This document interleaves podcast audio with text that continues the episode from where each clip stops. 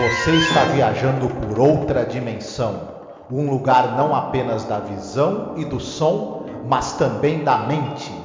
Uma jornada em uma terra maravilhosa, cujos limites são os da fantasia.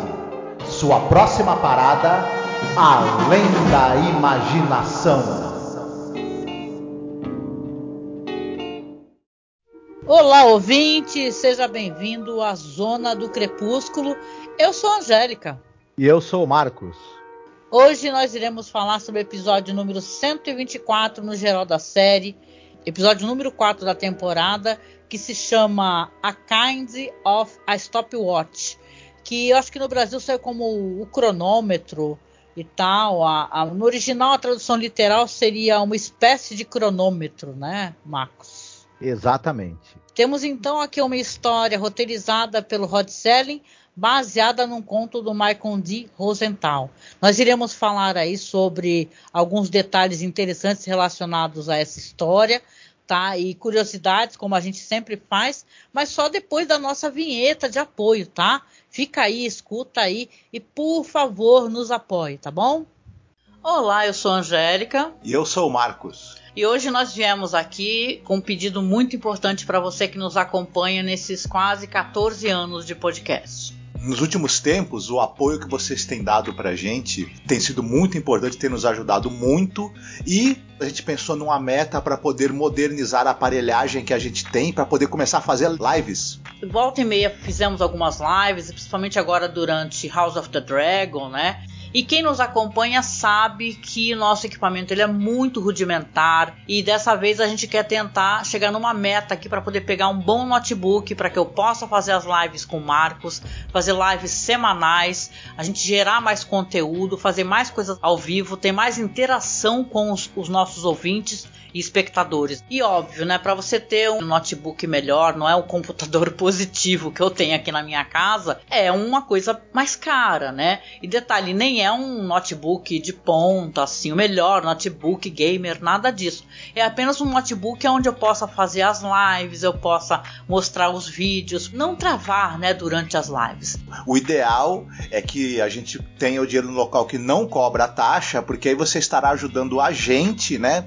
E não enriquecer algum banco ou alguma né, operadora. Na verdade, um computador melhor também vai agilizar a edição dos programas, né? Exatamente. Então eu peço, Marcos também aqui, que você nos apoie, tá? Como você pode apoiar? Você pode apoiar pelo Apoia-se, mas o Apoia-se tira uma cota, né? Tira um valor. Ou você pode apoiar via Pix também. Nos ajude a atingir essa meta tá certo? Então a gente deixa aqui um beijo muito gostoso, um abraço muito apertado. Fiquem todos muito bem, se cuidem. Marcos Noriega. Nós temos aqui uma história sobre o tempo, né? E claro que sobre tempo tem vários filmes e séries e tal. E esse episódio aqui, ele tem uma coisa interessante porque é, eu não o considero um grande episódio, mas é isso que é interessante. Ele é um dos mais recordados dessa temporada, porque ele tem um, uma tremenda mudança de clima muito louca para o final do episódio. Isso chamou muita atenção.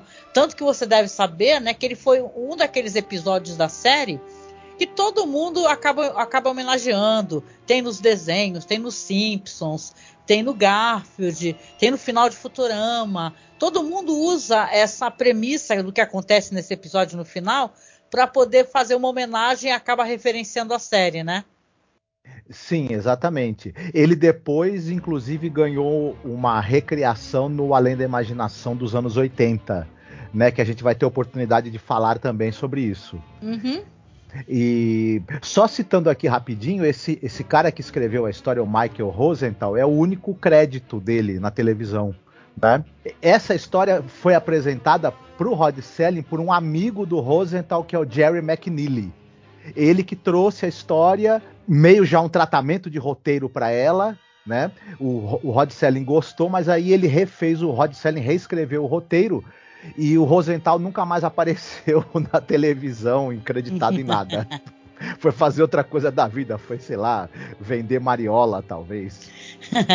é, é interessante quando isso acontece, né? Porque ele tem um dos protagonistas mais insuportáveis.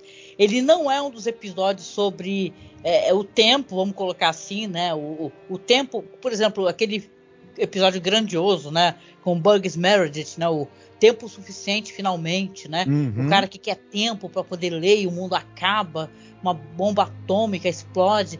Então você tem aquele episódio de um protagonista insuportável que as pessoas realmente é, acham ele um chato, só que não desejam para ele o que acontece no final, né? Uhum. E depois você mencionou até a série dos anos 80, e cara, é muito interessante de detalhe, é dirigida pelo Wes Craven, sabe? Sim. Então você tem aqui uma, uma eles utilizam a ideia de uma maneira tão uhum. diferente, uhum. né? A gente vai poder falar sobre isso. Mas em relação à direção, etc, atores e atrizes. Aqui a gente tem uma galera assim interessantíssima, né? Tem até a atriz do Lucy Lebal, né?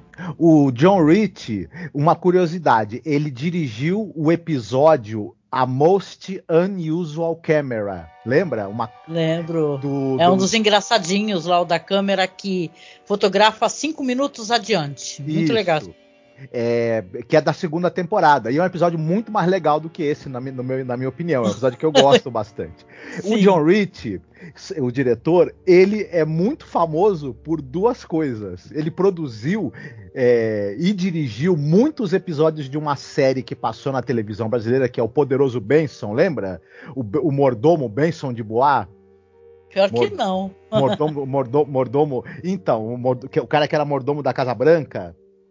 E Poxa, sei não. Passou na televisão, enfim. Aquela série que também é, é, Tudo em Família passou na televisão nos anos 70 e 80. E ele é um dos produtores da famosa e famigerada série MacGyver.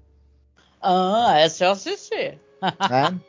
Exatamente. Então, e, e, fora isso, ele, ele é um cara que também fez, é, dirigiu e produziu muitos episódios do Dick Van Dyke Show. Era aquele programa famoso da TV americana que, o, que era sobre a vida de um roteirista de TV, né?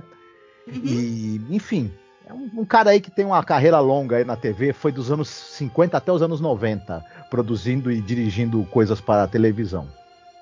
Ah, verdade, sim. Como você falou, tem o Richard Erdman no papel principal desse nosso episódio. Ele faz o McNutt, né? Uhum.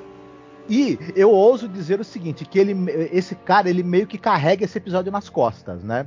O episódio Sim. depende 100% dele, porque não, eu não acho que seja um episódio onde tenha muita coisa de, de autoral na parte da direção e não tem, não tem nenhum roteiro assim brilhante também. Me, me perdoe o Rod Selling, né?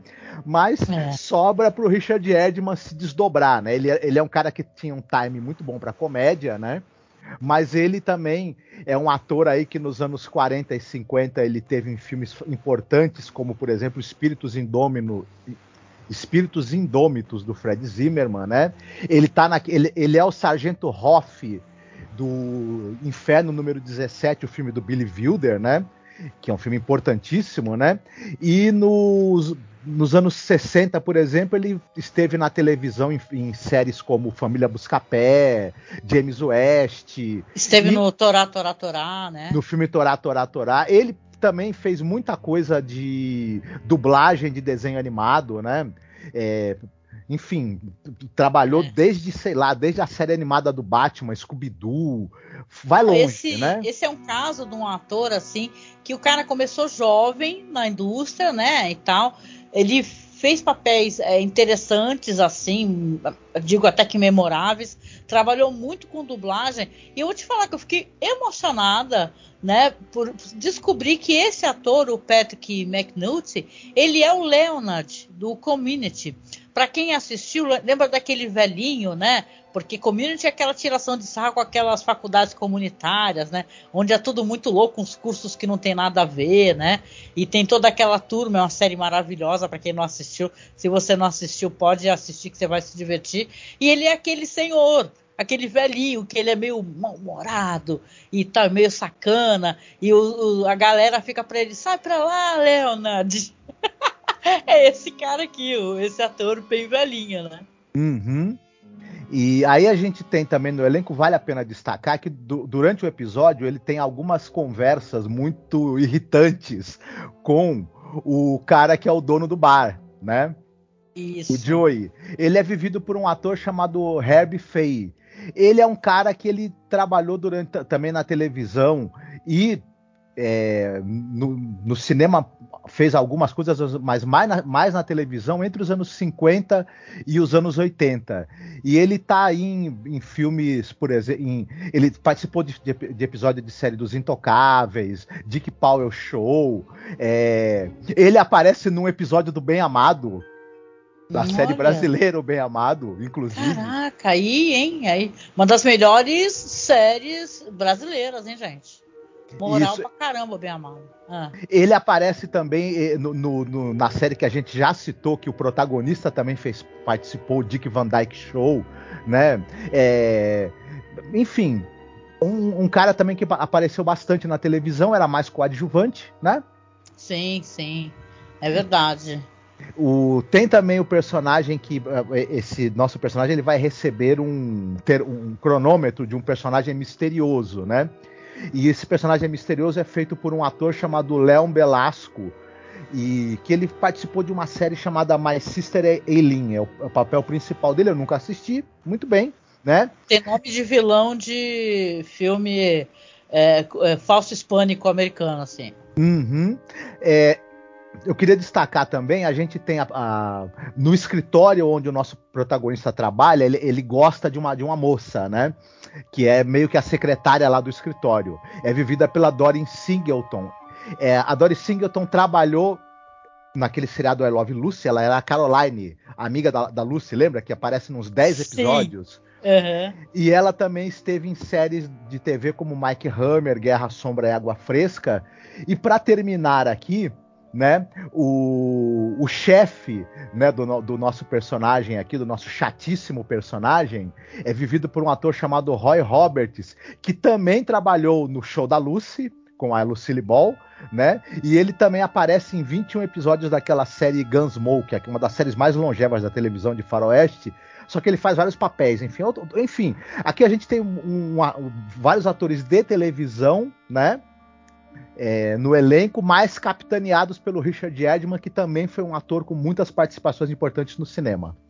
Ah, gostei do que você disse, porque esse é um episódio daqueles em The Twilight Zone que você tem é, uma. Né, obrigatório isso as pessoas paradas, paralisadas. E como, como o pessoal sabe, é difícil isso, né? Essas cenas de pessoas paradas. A série costuma utilizar frames, né?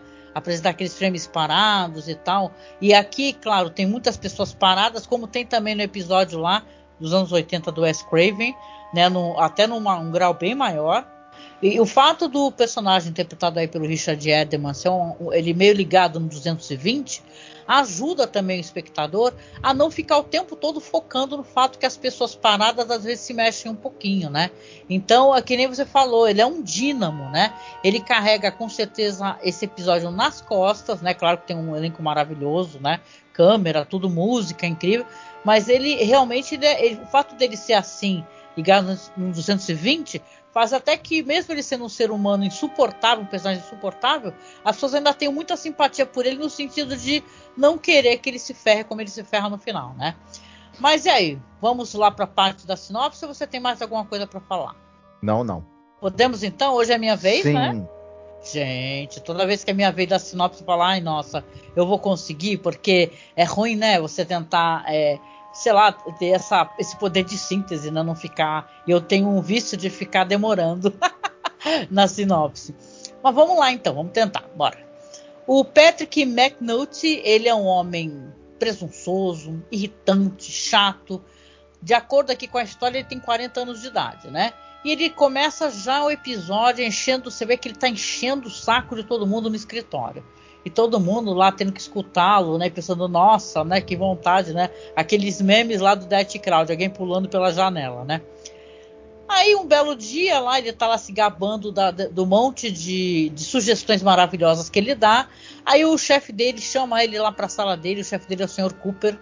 E ele fala assim: olha, ele acha que vai ser recompensado pelas sugestões maravilhosas e tal. Detalhe, eles trabalham numa empresa que, que lida somente com roupas, né? Então tem. Ele dá sugestões que não tem a menor relação com, com o que eles fazem exatamente. Aí o, o, ele fala pro chefe dele assim, ó, você veio me agradecer, né? Me dar um aumento, sei lá, ou um, uma promoção. Ah, ah você deu as sugestões que eu tenho colocado. Aí o chefe dele fala assim, eu li.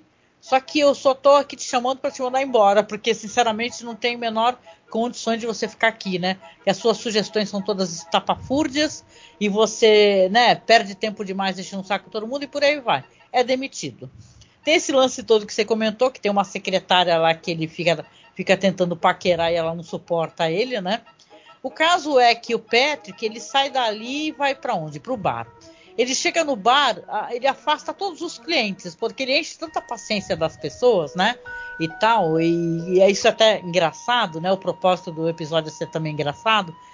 E aí as pessoas vão esvaziando o bar e o barman fica desesperado, falando, putz, você de novo fez os meus clientes todos irem embora, porra, pelo menos pede uma cerveja e por aí vai. Essa é a rotina do Patrick e ele tá lá nesse dia, calha de justamente ter um cara meio bêbado que é o único que sobrou no bar. E ele pede para sentar na mesa do cara, pede licença, paga uma cerveja pro cara e tá lá querendo, já pensando em encher a paciência desse senhor, né? Aí o cara aceita e tudo, achei ele muito simpático e fala: Ó, você é uma pessoa muito legal. Eu vou te dar aqui de presente aqui uma das minhas heranças de família, que é um relógio. Ele dá um relógio bonito, aqueles relógios de abrir, né? Você entende depois que é um cronômetro. Aí ele agradece tudo e fala, nossa, que obrigado, né? Que presente legal, não sei o que, né? E tudo, e o velho vai-se embora, né? Não dá mais detalhes. Enquanto isso, o barman tá lá muito bravo, né? E tudo, e reclama que quebrou algo lá, e reclama que o Patrick enche o saco dele, torna a vida dele inferno. E ele tá lá olhando o relógio, aperta um botão e pá, descobre que o relógio para tudo, né?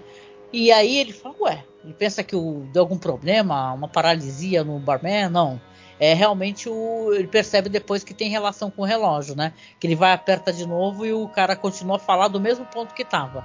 E por aí vai, né? O Patrick ele começa aos poucos a entender o que, que foi que ele recebeu.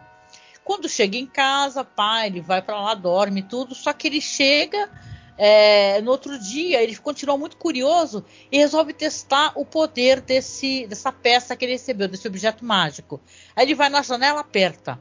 Nossa, toda a, a, né, até uma cena legal essa daí, né? Todo mundo na rua, imagina Nova York, né? Cheio de carros para lá e para cá, e pessoas, gente, barulho, tudo para. E ele fala, ué, que legal, né? E aí ele fica muito feliz, se arruma todo. O que, que ele resolve fazer? Voltar ao escritório.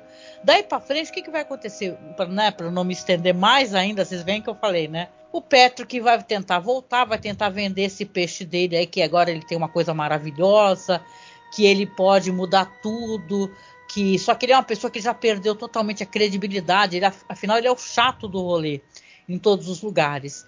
E o Petro que ele vai descobrir para azar o dele tarde demais que nem sempre quando você tem, né, um objeto mágico de muito poder, que você pode ser querido, entendeu? Dependendo das coisas que você consiga através desse objeto, ou que mesmo você pode resolver problemas que na verdade estão em outros lugares, né? Então vou deixar aqui nesse ponto, né? Porque a gente vai descobrir por que que o Patrick, apesar de ter um objeto mágico de tanto poder, ele não consegue ser feliz ou não consegue solucionar os problemas dele. E a gente contar algumas curiosidades. Eu vou puxar uma das curiosidades para vocês verem, né? Vou aproveitar o ensejo aqui. Vocês repararam que eu contei aqui que o Patrick recebeu esse relógio de um homem no bar, né? E esse é um dos grandes furos desse roteiro, uma das coisas mais questionáveis. Se fosse algo como no conto original, o, porque no original é assim, é um cara que ele, ele encontra, ele compra numa loja de penhores um relógio, um, relógio, um cronômetro, sei lá. Na verdade, eu acho que é um relógio. Ele acaba consertando esse relógio. Depois que ele vê o poder desse relógio, ele começa a querer se vingar dos desafetos, resolve roubar banco, essas coisas todas que até vão ser aproveitadas de certa maneira aqui pelo Rod Serling. Mas aqui ele coloca um personagem entregando na mão do outro. Um relógio falando que é uma herança de família e uhum. não, há, uhum. não há nenhuma explicação por isso. E esse é um dos furos desse roteiro, assim, que as pessoas costumam reclamar bastante. Que não precisava ter esse plot de um cara entregando no bar, né? Eu não sei se eu diria que isso é um furo, mas é, digamos, uma facilitação preguiçosa, né? É uma maneira. Enfim. É, é, esse episódio tem aquela coisa que nós já vimos muito em Além da Imaginação, que você recebe um objeto mágico e se você não souber fazer bom uso dele, você vai se dar muito mal, mas ele também pode te dar a chance de você mudar a sua vida e mudar a sua perspectiva em relação à vida, né? Uhum. Os episódios onde as pessoas na série ganham um objeto mágico e alguma coisa boa acontece com elas é porque elas se permitem mudar a perspectiva pela qual elas enxergam a vida. Quando você continua olhando a vida pela mesma ângulo e tenta usar esse objeto mágico, você vai se ferrar. É o caso desse personagem, porque ele é um cara que ele quer ser aceito, ele quer que todo mundo ache ele brilhante, todo mundo preste atenção no que ele fala, que achem ele inteligente, que gostem dele, e ele ganha um objeto em que ele pode parar o tempo para ele que quer ser aceito pelos outros, qual é a vantagem dele poder parar o tempo? O que quer que ele faça, ninguém tá vendo. então, para ele, né? E ele precisa de algo que prove que ele é um homem bem-sucedido, né? Isso. É por isso que acontece que, o que acaba acontecendo também. Exato. Como esse aparentemente não dá para ele fazer nada com aquilo que faça as pessoas gostarem dele, ele logo pensa, bom, posso usar isso daí então para arranjar alguma coisa que vá fazer com que gostem de mim, por exemplo, dinheiro. E aí vem essa coisa dele. Primeiro, ele, ele, ele, ele, também resolve se vingar das pessoas fazendo o, o. Outra coisa que eu acho também, ele faz umas maldadezinhas, né, bobas com as pessoas, né? O negócio é... do escritório com aquele. Com aquele donut, né? Aquele bolinho, né? Isso. Ele é, deixa o. desarruma, né, o, o cabelo e a, e, a, e a gravata, se eu não me engano, do chefe dele que tá numa reunião importante. Ele faz uma, umas maldades bem, bem bobinhas. Não é nem eu, maldade, é meio trollagem, eu Isso. acho. E, e, é que o episódio ele tem uma proposta, como o A Most Unusual Camera, ele tem uma proposta de querer ser um pouquinho engraçado, né? Tem Isso. essa questão aqui. Só que no, no, você fez uma, você, uh, você comparou bem. No Most Unusual Camera tinha alguma questão que eles eram golpistas. Depois eles começam a querer usar a câmera para dar golpes. Tem, uma, tem um, um, enredo ali um pouco mais interessante. Eles vão acabar meio que sendo punidos, né, por aquilo e Sim. pelo egoísmo deles e tudo mais. Aqui, é, fica parecendo que essas trollagens que ele faz, a gente vê que ele é uma pessoa com pouca imaginação, né? E uma pessoa meio fútil e que parece uma, meio que uma injeção de linguiça, né? Dentro do episódio. Se, se essas trollagens bobinhas que ele faz são pra gente perceber qual é a personalidade dele, a gente vai perceber que é uma personalidade bem rasa, né? Eu diria, né? Bem. Pô, Não, mas esse humor meio pastelão, né? É, fazia sucesso na época também. Se uhum. for parar pra pensar nos filmes do, do Jerry Lewis, né, e tal, é, fazia o sucesso essa espécie de humor meio bobinho, né? Uhum. É, é, é, realmente, eu concordo com o personagem dele, parece um personagem que ele se acha bastante, né? Então ele, quando percebe que ninguém valoriza muito ele, ele fala: Nossa, mas eu sou tão foda, como é que as pessoas podem me valorizar? Ah, já sei, as pessoas me, não me valorizam porque eu sou pobre. Ele tem logo essa ideia, né, Marcos? O que, que ele vai fazer? Tentar, né, roubar um banco. E, enfim, é, só que, né, nessa aí que ele vai tentar roubar o banco, vai acontecer algo que, que é um pequeno problema, né? Um pequeno grande problema, né? O relógio, o cronômetro vai cair no chão e vai quebrar. Nossa, meu. Esse daí é um final que ele é muito inesperado. Né? Eu acho que é por isso que esse episódio ele ficou na cabeça das pessoas, Marcos, porque as pessoas estão vendo uma comédia meio bobinha, né, com alguma de situações ali, a, a secretária dando fora nele, ele sendo é, é, é ele indo pro bar, todo mundo vai embora e do nada acontece uma das piores coisas possíveis, porque o personagem realmente ele vai pro banco, fala, ele chega pro cara do bar até fala, ele volta pro bar, né? Depois que ele é expulso do escritório, que ele para todo mundo no escritório, mas percebe que ninguém dá bola para ele, ele antes de chegarem os guardas para retirá-lo, ele vai para o bar de novo. Aí ele tem uma ideia, fala assim, fala, ah, tive uma ideia, ele fala pro barman, você vai me adorar a partir daqui. Aí ele pega, paralisa tudo e todos, né? Porque todo mundo fica parado, né? Quando ele resolve é, apertar o botão. E vai lá, até achei muito fácil ele chegar no caixa do banco, né? Um caixa um forte enorme.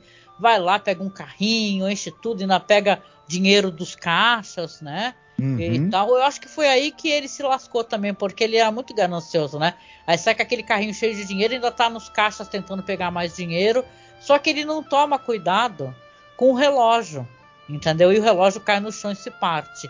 Quando Sim. o relógio cai no chão e se parte, quebra, você vê que o relógio quebrou, o mundo parou. Isso. O, o, cronômetro quebra quando o mundo tá parado. Isso. E aí não dá para você clicar para o mundo voltar a se mexer. Continua tudo congelado para sempre. E ele vai ficar preso no mundo eternamente congelado no tempo, né? Só ele tá se movendo. É daria uma ótima história de terror, né? Sim. Eu já vejo como bom, boa fã de Cripta do Terror e esses quadrinhos aí, uma história onde as pessoas vão se se deteriorando, né? Uhum. O mundo parado, né? As pessoas se tornando caveiras e pó e tal, sei lá. Tem um alto potencial de horror, né? né Sim. Bem sabiamente, depois, eu quero que a gente comente também, vamos comentar, o, o, o, não à toa é Wes Craven, o diretor de um episódio que se baseia nesse. Né? Então você tem um final para esse episódio que é isso, é um homem berrando, né? Se você coloca ao lado de alguns episódios famosos, tipo Eled, que é um, eu sempre digo e eu, eu, repito, é um dos meus episódios favoritos de toda a série Eled, né? Que tem essas imagens paradas, né? De, esses tablôs, né? essas cenas montadas, e é uma coisa muito bonita. E também tem Steel Valley, que eu já comentei, que é um daqueles episódios que tem a ver com guerra, né? Onde soldados estão parados, né? Uhum. Existe a magia. Então, a Kind of Stopwatch, ele tem esses componentes de, de tempo, de, de, o tempo ele é um personagem da história, só que ele não é eficiente tanto quanto poderia ser, uhum. mas o final é. Esse que é o lance, né? Ele meio que te pega de surpresa, né, Marco? Sim, é, a gente teve o retorno na quinta temporada dos episódios de 25 minutos e a gente acaba tendo também o retorno do elemento do plot twist, que é muito comum a série. E aqui, essa história, ela é uma história muito é, um tanto quanto desinteressante até o momento em que acontece o plot twist, que aí você tem um, um, uma mudança de clima total é algo muito desesperador você pensar que o cara tá preso, né? Nesse mundo onde tá tudo parado. Você mesma é, aventou aí a possibilidade de que na verdade, o mundo estando parado, as pessoas vão todas morrer, vão, vai tudo se de, deteriorar, ele vai continuar ali, né? E imagina, o grande sonho desse cara era ser notado, ser aceito. Agora, isso vai se tornar totalmente. Ele vai ser a pessoa é, mais solitária que existe, né? Então é. é. muito trágico esse final que até então a gente não estava esperando, digamos assim, algo desse gênero, né? É meio surpreendente, né? Você fala, meu Deus do céu, o que que, que, que aconteceu aqui, né, cara? Que pancada é essa? Que, tipo assim, você tá ali meio entediado, fala, ai, que legal, mas poxa, me poupe, né? E caraca, meu, acontece uma coisa dessa, você fala, meu, brother, você se ferrou, cara. Você se ferrou bonito, você tá sozinho em um uhum. mundo todo parado, você nunca mais vai ser visto, né? Que ele queria isso, ele queria ser visto, né? Ele queria ser compreendido, ele queria, ele achava que o fato dele ser rico, né, ia, ia resolver a questão das pessoas gostarem dele. Ele, ele sequer teve a oportunidade de perceber que isso daí é também uma falsa, né? Uma coisa que não ia dar certo também, não é, não é só isso que faz ele poder fazer o ser amado, né? Então é, é surpreendente esse final pro episódio e ele virou memorável para realmente para o público americano devido a isso, viu? Uhum. Muito do audiovisual ele homenageia esse episódio aqui. E eu quero aproveitar aqui rapidamente a gente comentar porque, nossa, eu fiquei apaixonada. Para mim, é calor fundo no meu coração esse episódio da série que é, é o de 85, né? Que é baseado nesse episódio aqui sabe? Eles usam essa história e fazem uma história totalmente diferente, né? As coisas é, têm outros sentidos e tal. Fala da questão da Guerra Fria, daquele medo da, da de bombas nucleares, né? Uhum. Que é o A Little Peace and Quiet, né? Nesse episódio aqui, dirigido como eu falei pelo Wes Craven, você tem um roteiro aqui do James Crocker, né, que baseia nesse roteiro desse, desse episódio que nós comentamos, e tem um elenco incrível, incrível, sem palavras. A começar pela Melinda Dillon, né? Que ela faz a Penny. Descobri depois, Marcos, uma das curiosidades, rapidinho, que essa atriz, ela costuma fazer mães, viu? Uhum. mães memoráveis. Ela tá naquele hóspede do barulho, né? Com de filmes famosos aí dos anos 80. Mas você tem aqui o, a Melinda Dillon fazendo esse papel da mãe que nessa história, eu vou te perguntar também, é, é, invertido, né, Marcos? Ela é uma dona de casa, ela tem quatro filhos pequenos, ela tá cheia de trabalho, o marido não ajuda ela quase nada, ela vive sob uma pressão absurda e um barulho ensurdecedor, e ela um, um belo dia, quando depois de um dia, uma manhã infernal, ela tá sozinha mexendo nos jardins com barulho infernal também do vizinho com uma serra elétrica, né, cortando a árvore e tal, ela encontra esse objeto que também é um objeto mágico, que é um, um pingente, né, que é um relógio. Né, uhum. E ela acha linda, é um pingente muito bonito e tal. Ela não lê o papelzinho, você percebe, né, que tá enrolado alguma coisinha, sei lá. Não sei se está enrolado um pano, se é um papelzinho, alguma coisa.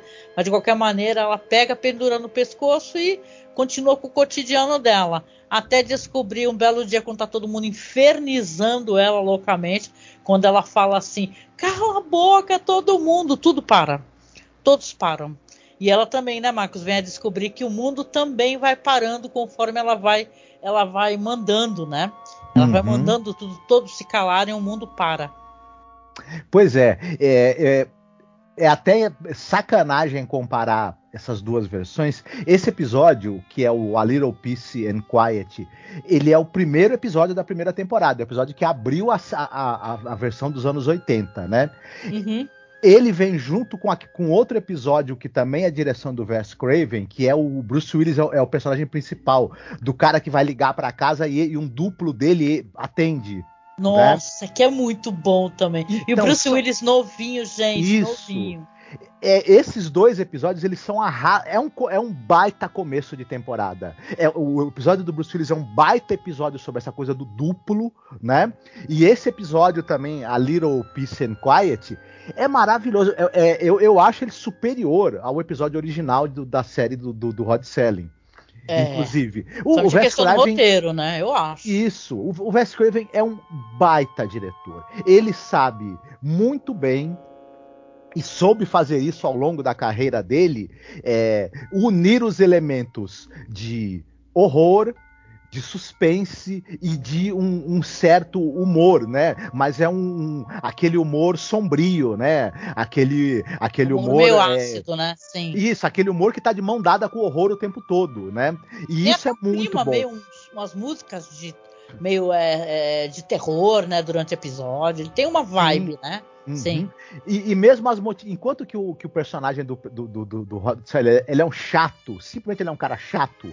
A gente não, essa personagem, é, a Penny, que é vivida pela Melinda Dillon, a gente entende perfeitamente as motivações dela. Ela é uma mãe sobrecarregada, ela tem um marido que é totalmente dependente dela para tudo, tem quatro filhos insuportavelmente chatos.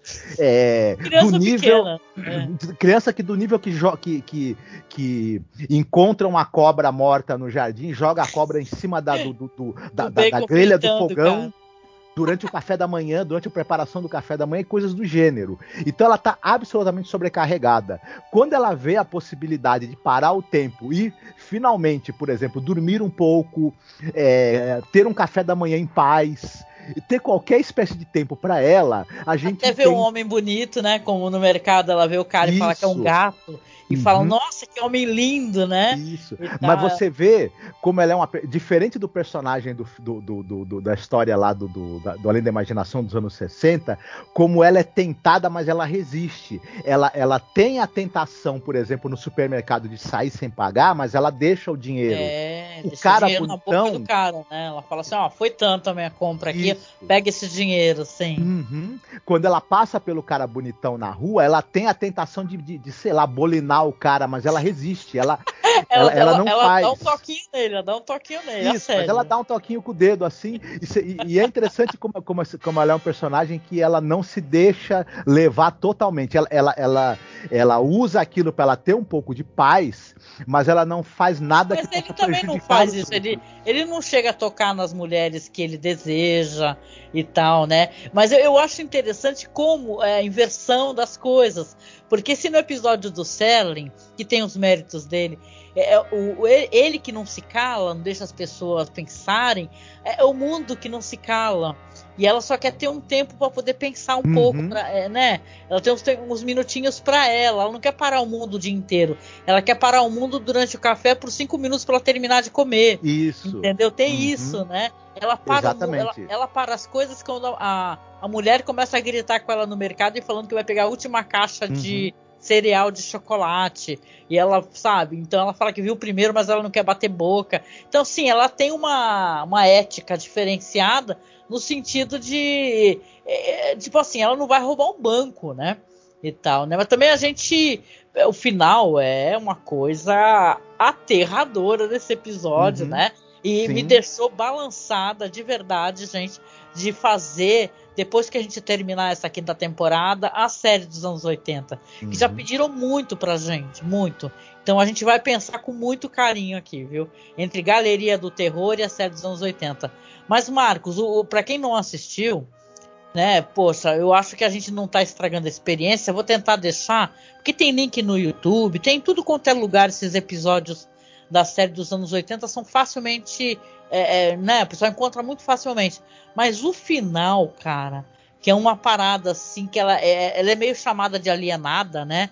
Vai uns jovens na porta dela, né, num belo dia que ela tá, anda super mais calma porque tá tendo um tempinho mais para ela, para poder relaxar. Aí uns jovens batem lá na porta dela e falam que são é, os garotos contra as bombas nucleares e tal. Aí você vê que o episódio se coloca dentro da época dele, né? Porque existia toda essa, essa esse receio da, né, os russos vão vão jogar, é, né, tantos filmes, tem várias produções nesse sentido, os russos vão jogar a, a bomba nos Estados Unidos e o mundo vai acabar, bababá, bababá, né?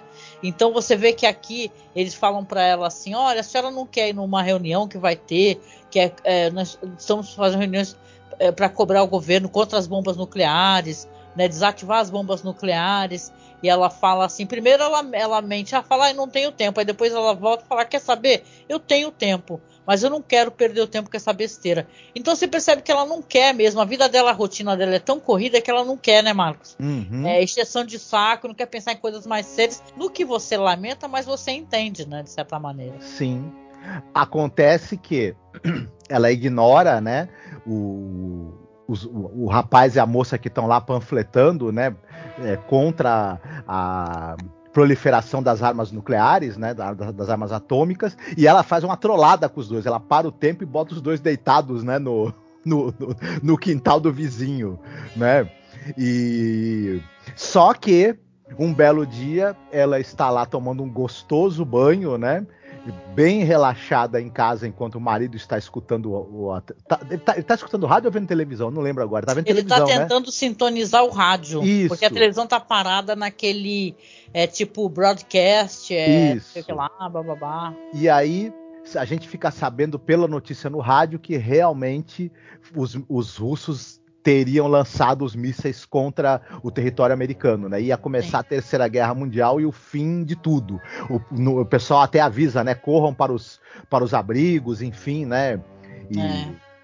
Não, e assim, né? Você até recorda que Twilight Zone aborda essas questões de mísseis nucleares, né, e tal, e de abrigos, né? Tem o famoso episódio The Shelter, né? Vamos recordar para as pessoas poderem procurar, né? Também na lista de episódios para ouvir. O final, ele é um final aterrador, porque ela, ela percebe o alerta, né, a voz de medo no marido, porque ela tá prestes a mandar ele se calar. Entendeu? Ela, ela dá aquele comando, cale-se, né, para tudo parar. mas ela percebe que ele está gritando o nome dela com medo e realmente quando ela chega ele está avisando, né, que estão falando para correr para os abrigos e tal. Aí ela fica tão desesperada que começa a, a mandar tudo parar, tudo se calar.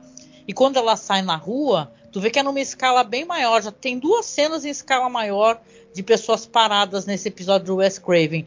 A do mercado, quando ela sai do mercado, que é uma cena muito legal, impressionante.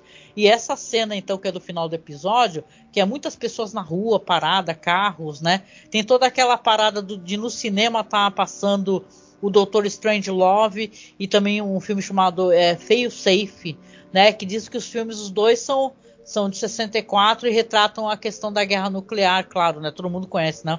Doutor Strange Love do Kubrick, né? Mas caramba, é, é, muito legal e é um final muito tétrico, porque termina com a imagem do, do, da bomba, né? Chegando e, cara, essa mulher nunca mais vai poder dar o comando para eles vo voltarem a, a não ser que ela queira que tudo acabe, né? Então tá, tá meio que na mão dela, né? E que é um episódio do caramba, assim, se você não assistiu, é, assista. Mas assim, eu concordo contigo assim que ele é bem melhor, mas eu não tiro o episódio clássico da, da jogada total, né? Porque você tem você tem uma base para algo, né? Sim. E, as, e, muita coisa do Rod Selling, que, tipo um que você mencionou, a Most Unusual Camera, ele tem um filme incrível que ele é totalmente baseado nesse episódio. Porque se você vê o episódio do Amos no seu Carmen, é todo. É comédia, é humor, são ladrões fazendo piadinhas. E tem um filme tétrico que a gente comentou, baseado nessa premissa da câmera que é, tiram fotos que mostram o futuro a cinco minutos depois. Uhum. Então, tem o seu o... valor, né? O episódio do, do, do, do Jordan Peele, né? Da, da, da reimaginação do, do Além da Imaginação, pelo Jordan Peele, né? Que é aquele episódio que trata sobre o racismo, né? O policial branco que, que, que Isso. persegue... Tem esse uma... tem um filme também, né? Uhum. Time Elapse, né? Que é um filme baseado no episódio da série clássica desse Amost no Joe Cameron. Então, assim, eu entendo perfeitamente, né? Eu não estou querendo desculpar o passapano, mas você tem uma base firme. A sociedade já transformou naquilo numa memória, né? Que as pessoas recordam isso. Falam, nossa, você lembra daquele episódio do cara que deixou o relógio cair no chão e o mundo parou? Poxa, você lembra daquele episódio do cara que queria poder ter tempo de ler e o mundo acabou? E quando ele achou que ia ter tempo, os óculos dele caíram no chão. Então, são coisas memoráveis. É por isso que a gente gosta de The Twilight Zone e te trata da série aqui, porque é uma série importante nesse sentido, entendeu? Uhum. Porque ela tem importância no, e, e gerar pro, coisas do audiovisual que são baseadas nela. Uhum. Né? E outra, claro que muita coisa vem da literatura. Mas a série é muito interessante uhum. nesse sentido e tem grandes roteiristas, né? Se a gente for pensar, inclusive desse episódio que nós estamos comentando aqui da série dos anos 60, né? É, embora ele, ele, possa parecer uma coisa até meio datada, mas se a gente pensar o que as pessoas estão fazendo hoje de qualquer maneira para terem sucesso, para serem notadas, né? para viralizarem, etc., você vê que esse, essa, esse, essa temática ainda está valendo é. hoje, né? Sim, e... nossa, você vê em detalhe, eu quero, não quero ser escatológica, eu falo isso com todo respeito. Mas no Instagram tem uma moça, no Instagram não, perdão, no TikTok, porque agora é a moda é o TikTok. Tem uma moça que ela viraliza no TikTok porque ela dá pum, gente. Ela fica soltando pum. É basicamente o, todo o conteúdo que ela gera é gasoso. Uhum. Ela só solta pum. Então você, você vê onde é que ele tá querendo chegar, esse negócio de sucesso a qualquer preço. Uhum. Ele achar que ele só vai ser querido se ele roubar um banco e ter dinheiro. Na história original, é até do conto original, é até interessante, intrigante, que o personagem ele tem uma questão de, de querer roubar um banco, é, levar o dinheiro para algum lugar bem distante, mas voltar correndo para Nova York, porque ele quer provar, obviamente, que ele, que não, te, ele não tem relação com o roubo que ele praticou, algo assim. Então tem uns meandros aqui que Rod Serling não aproveitou nesse sentido, né? Claro, a história acaba. Mas é, é interessante, eu acho um conto excepcional e, claro, né? Tá gravado na memória das pessoas, né? Do, do imaginário popular, não é verdade? Sim, Bom, a gente pode passar para nossa parte de recomendações? Podemos sim, claro, né? Vamos lá. O que, que você tem para recomendar hoje, Marcos?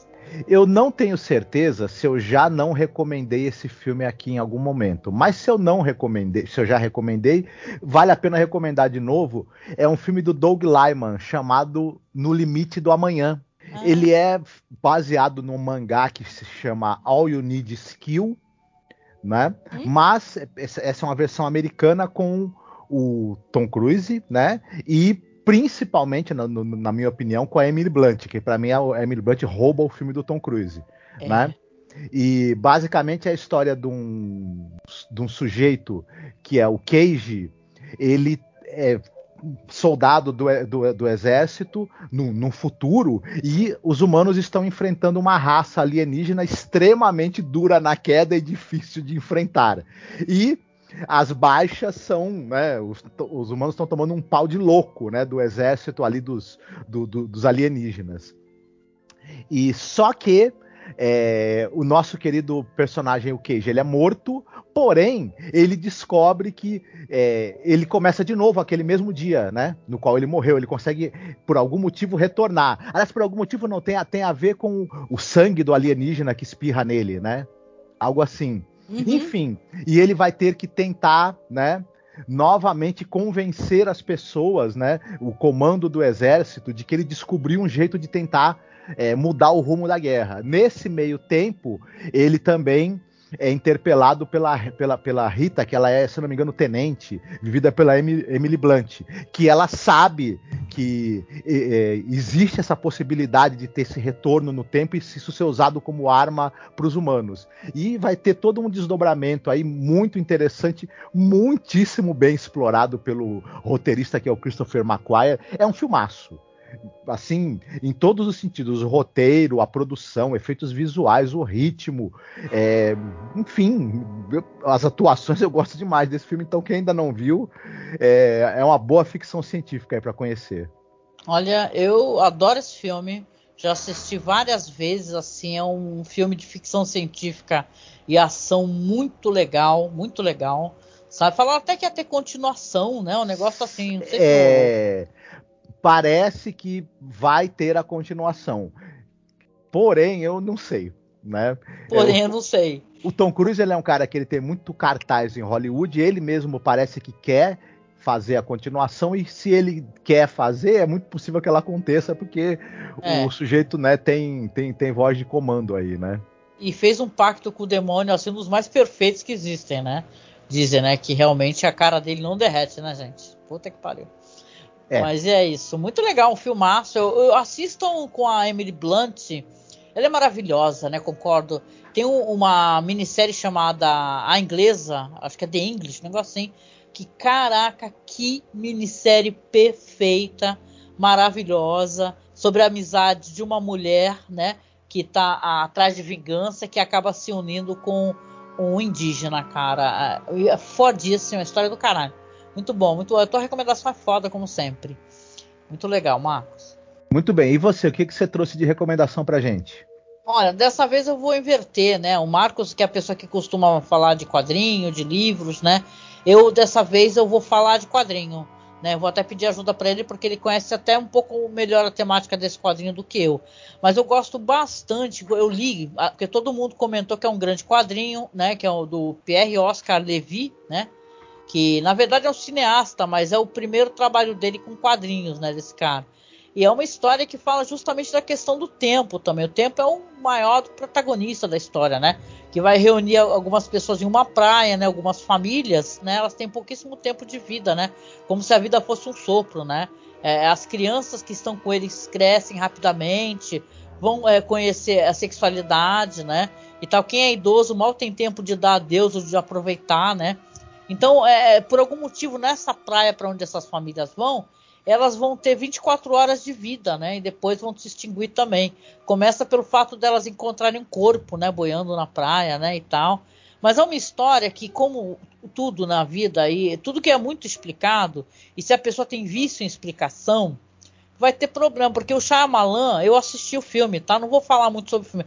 Só vou falar que ele tem uma mania péssima de querer é, dar explicar tudo. E tem certas coisas que elas não são para ter explicação. Por exemplo, essa premissa e por que, que as pessoas estão nessa praia, por, por que elas envelhecem, é, o por que, que acontece isso, é, é uma reflexão sobre a vida, sabe? Sobre a, a vida ser tão rápida da gente, a gente às vezes passar pela vida e não ver as coisas acontecerem, né? Então, saca, o Shyamalan se perde, como ele se perde várias vezes, e não entender às vezes a profundidade do que ele está tratando. Na minha opinião, penso assim, entendeu? Ele pega um grande quadrinho, Castelo de Areia é um quadrinho maravilhoso. Eu não vou falar muito, vou deixar você falar um pouquinho.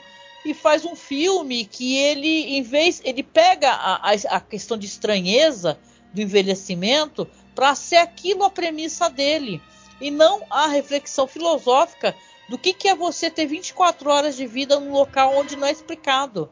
Ah, tu olha para o teu filho em cinco minutos, ele é uma criança de 3 anos. Depois ele já é uma criança de 10. Depois você olha de novo, já é um adolescente de 18. Então é tudo muito rápido. Isso tem um significado para ser assim, né? Não sei uhum. sua opinião, Marco. Nós estamos presos na nossa própria vida e a nossa e, e, e, talvez seja uma leitura boa para essa história do Pierre Oscar Levy do, e do roteiro do Frederic Peters, né? Que, no desenho, né? Nós, nós estamos presos na nossa própria vida, no nosso próprio contexto, e esse contexto está ligado ao tempo. Né? E como uhum. você mesma falou, né, o, o, a nossa percepção do tempo, ela, porque a gente tem a certeza de que de, da nossa mortalidade, que nossa vida vai acabar. E, é, e parece que à medida que a gente vai envelhecendo, tudo começa, parece que vai se acelerando, tudo parece passar cada vez mais rápido. E, e a gente tem justamente essa impressão que uma hora tá, tá, tá equivalendo a um ano. A gente piscou uhum. o olho, a gente, a nossa vida tá, tá acabando. Concordo. Então, é muito interessante como, como é, essa história traz essa reflexão pra gente. É, um, é uma história muito bem Justamente, o bom dela é que ela não explica. Ela não, não pede tempo em explicação, em explicações. Ela, ela é uma maravilhosa metáfora para a velocidade com a qual a vida escapa pelos nossos dedos. Se a gente Sim. não prestar atenção e não, não fizer valer cada segundo, né? Isso. Concordo demais. É? Vocês querem ver um exemplo prático disso na nossa vida agora? A pandemia. Vocês uhum. sabem, foram, ó, ela, ela, não acabou e a gravidade dela, ela foi contida a maior parte, pelo menos quando não tinha vacina, porque as coisas melhoraram quando a vacina chegou, né? Claro. E foram dois anos, gente, dois anos disso, da gente ficando em casa, da gente ficando. Então, você vê como a, tem, a gente às vezes tem até aquele lapso de memória e fala, nossa, como assim? Se passaram dois anos, sabe? E uhum. tal. Claro que o Bolsonaro não deixava a gente esquecer cada segundo de cada ano que ele, esse maldito, ficou como, como presidente do nosso país, né? Mas vocês vê como esse negócio da rapidez, né, da vida passar uhum. no sopro, né? Algumas pessoas per perderam seus parentes, as pessoas que amavam, né? E a sua vida mudou para sempre, né, contido nesses anos aí onde a vacina uhum. não era uma uhum. realidade. Então você vê que interessante, né? Então, uhum. Então essa seria a minha sugestão para mostrar para vocês que é assim, dá para você tratar sobre questões de tempo e nem tudo precisa ser explicado, é, minimamente explicado em cada detalhe, sabe? Algumas coisas é para a gente poder refletir, é para a gente poder tentar fazer uma comparação. Sim. E é interessante Sim. isso. É isso que o cara, o cara, que escreveu quis dizer para gente, entendeu? Uhum. Passa muito rápido. E eu concordo com você, o aí esse, esse, esse, álbum virou um filme que é o Tempo, né, dirigido pelo M Night Shyamalan. E o filme tem dois problemas muito sérios. O primeiro ele tenta dar explicação para o que não precisaria ter uma explicação, porque é uma metáfora, né, na história original. E, uhum. segundo, ele tem que colocar ali o plot twist é, é, genial que ele sempre tem que arrumar, né? Que é, esse plot twist, essa história não pede, ela não precisa dele, e a gente chega à conclusão que ele estava muito mais preocupado em colocar os maneirismos dele e, e é, tentar trazer né, essa, essa, essa, mania que ele tem de ter, de ter alguma virada super genial na história que nunca é tão genial assim, né? Foi uhum. genial na, primeira vez que ele fez, depois para frente não, não foi mais. Ele tá muito mais preocupado com isso, né? Do que realmente contar bem essa história tão interessante que tá ali no álbum no qual ele baseou o roteiro do filme. Mas, Marcos, né? você tá falando do Shyamalan porque você não compreende o Shyamalan, Marcos. a gente está fazendo piada, a gente não vai falar, mas tem alguém que fica falando: vocês não entendem o Shyamalan, vocês não têm estofo para entender a profundidade uhum. do Shyamalan. Gente, pelo amor de Deus, se tem um exemplo de que o Shyamalan carece de profundidade, é a visão que ele deu para essa história desse uhum. quadrinho maravilhoso, excepcional, minha gente. Uhum. Nos últimos tempos da, da, da, produção do Shyamalan, quando você entende, fica pior. não fica melhor, não. Olha isso, a gente, a gente, né?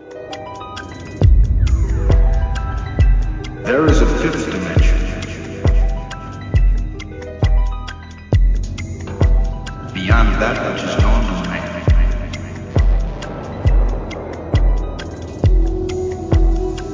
It is a dimension vast as space. Vamos lá então para a nossa parte que a gente gosta também, que é de recomendação de música, mas só para quem for lá escutar no podcast, tá, gente? Aqui no YouTube não rola, mas não tem problema, você vai lá e baixa o podcast, né? Qual que seria a música que você escolhe dessa vez, Marcos? Uhum. Olha, eu gosto do Ivon Cury, né? E, enfim, e sempre me diverte muito as músicas dele. E ele tem uma. E como o personagem é, do episódio que a gente comentou hoje, o episódio da série dos anos 60, ele é um baita de um chato. É, tem uma música do Ivon Cury que é O Chato, que é muito Eita. divertida. Medo né? de. Ó, não conheço, medo de tentar dar play nisso, Marcos. tá bom, gente. Então vai tocar no finalzinho a música do Ivon Cury. Tá, então aqui também no final do podcast a gente recomenda para você dar uma clicada nos links, acessar a gente em todas as redes sociais, pô. Tamo lá no Facebook, tem episódios do The Twilight Zone da série com legenda no nosso canal do Telegram. A, gente tem muito conteúdo para você acessar. É só você. Até os episódios que a gente comentou aqui, você pode ir na publicação que a gente manda o link para vocês assistirem dentro da publicação, tá? Não precisa ficar pedindo e tal, para ficar perguntando, não. Tá tudo sempre dentro da publicação. Se não no YouTube, vai estar tá lá no site. Então acessa lá, tá? masmorracine.com.br ou masmorracine.wordpress.com. Agradeço também para quem puder nos ajudar, né? Ser o colaborador da gente, ajudar a gente a comprar esse bendito notebook, né? Para que a gente consiga trabalhar um pouquinho melhor. Tá muito difícil de levar esse trampo que a gente está levando com esses equipamentos péssimos que a gente tem aqui, né? Então, se você puder ajudar, ajude, viu? Não se acanhe, tá? Faz um Pix. É, o Pix da gente é super fácil de decorar. É apoiomasmorra.gmail.com ou você vai lá no Apoia-se para poder fazer um apoio mensal para gente, tá? De The Twilight Zone. Vamos pensar em fazer um prêmio também, sortear entre os apoiadores. Então fica atento, tá bom? E por favor, nos apoie. A gente agradece de todo o coração. E é isso daí, então, gente. Até o próximo podcast, tá? Fica atento que agora são todas as segundas e sexta-feiras. Um abração e até mais. Fiquem todos muito bem, se cuidem. Beijão, tchau, tchau. Tchau.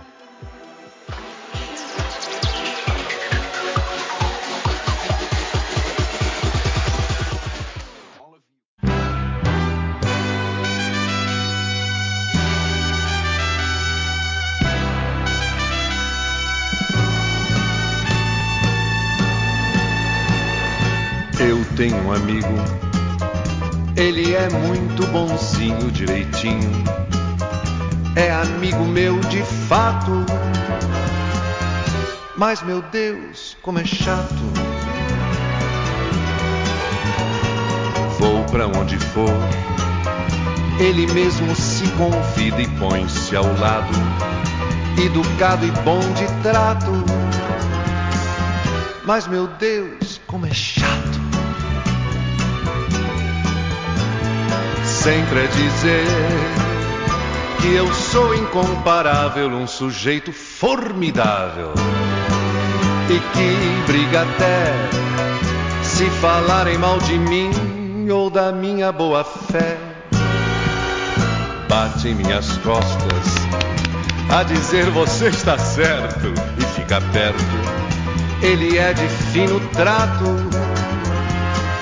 mas meu Deus, como é chato. a mesma piada. Conta mais do que dez vezes e acha sempre engraçada. Eu fico louco, tiririca, quando perguntam como vai, pois ele explica. Vou ser sincero, gosto dele magoá-lo, eu não quero. Mas um dia ainda me mato pra me livrar desse chato. Pra me livrar desse chato. Ai meu Deus, como ele é chato!